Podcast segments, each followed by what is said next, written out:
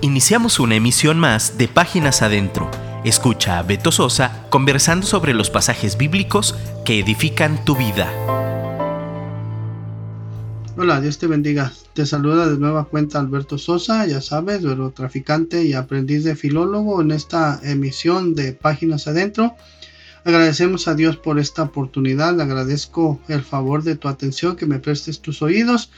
Ya sabes que estos son pláticas informales por o con asuntos de la vida diaria con un enfoque bíblico, un llamado a, la acción.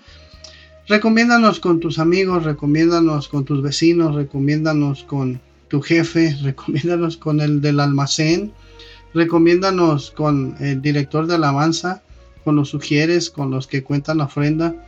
Recomiéndanos, estamos eh, produciendo, produciendo contenido de calidad, contenido que edifique. Y te lo reitero, todos los que participamos en un radio nos esforzamos y lo que sí te aseguro que tenemos mucho es oración. Bueno, pues hoy estaremos hablando de personajes ficticios. Eh, todos nosotros, eh, yo espero que tú también, eh, aunque ya estoy de un poco ancianito, ruco, pero todos nosotros crecimos rodeados de superhéroes. Siempre hay superhéroes en todos lugares, ¿no? Algunos, algunas personas se habituaron a ellos desde que eran niños y otros pues tuvieron que fingir y emocionarse con sus hijos con tal de hacerse o de hacerles a ellos un poco más grande la ilusión. Y los superhéroes pues hay de todos tipos, ¿no? Hay con poderes para transformar la materia, hay otros que pueden volar y surcar el, el firmamento, surcar el espacio. Hay otros que son invencibles, hay otros que son invisibles. Hay otros con la cualidad de morir y regresar a la vida. Hay otros que se pueden teletransportar. Y bueno, entre todos esos hay algunos que suponen haber nacido con sus poderes. Incluso de repente ahí ves que algunos eh, hijos de superhéroes ya andan eh, también haciendo su parte.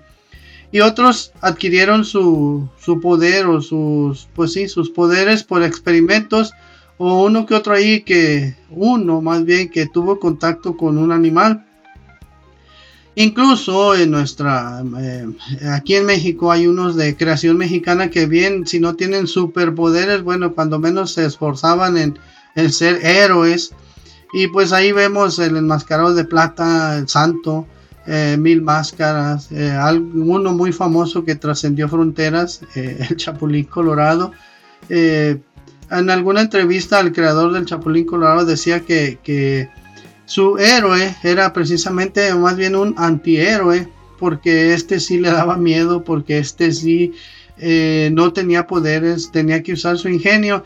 Y bueno, todos de alguna manera estamos influidos. el ser humano en sí mismo siempre busca un, un ejemplo, ¿no? O busca ¿cómo te digo? Pues sí, un héroe, todos, todos necesitamos un héroe. Hay una canción por ahí que todos necesitan un héroe. Nosotros tenemos el nuestro, ya lo sabemos, ¿no? El Señor Jesús. Eh, bueno, y cuando nos detenemos un poco y analizamos eh, las escenas, analizamos los poderes de esos personajes, de esos superhéroes, superhéroes, todo pierde su encanto, ¿no?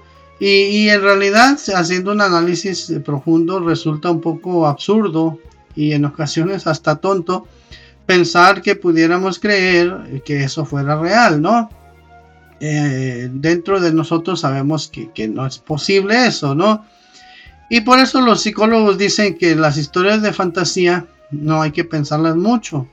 No le busques sentido, no le busques lógica, solamente disfrútalas e ilusionate un poco. Un poco nada más. Y bueno, aunque sabemos que los superhéroes son de fantasía, los héroes mexicanos también son de fantasía.